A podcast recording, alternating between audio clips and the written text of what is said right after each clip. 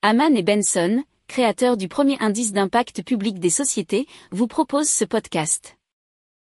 Haman and Benson. Le journal des stratèges.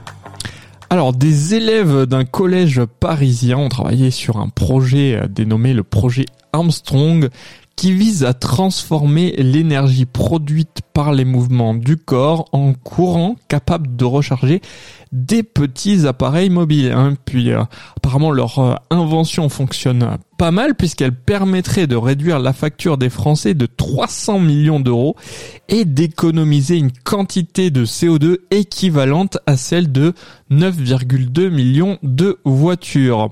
Alors c'est dans le cadre d'un concours qui s'appelle Solve for Tomorrow, donc 2023, qui est organisé par Entreprendre pour apprendre et aussi par Samsung. Alors le projet repose en euh, lui-même sur le phénomène d'induction électromagnétique ou une variation du flux du champ magnétique dans une bobine de fil de cuivre crée du courant. C'est ce que nous explique 20minutes.fr. Pour approfondir ces sujets, abonnez-vous à la newsletter de Haman et Benson et écoutez nos autres podcasts que vous retrouverez dans les notes de l'émission ou sur notre site internet.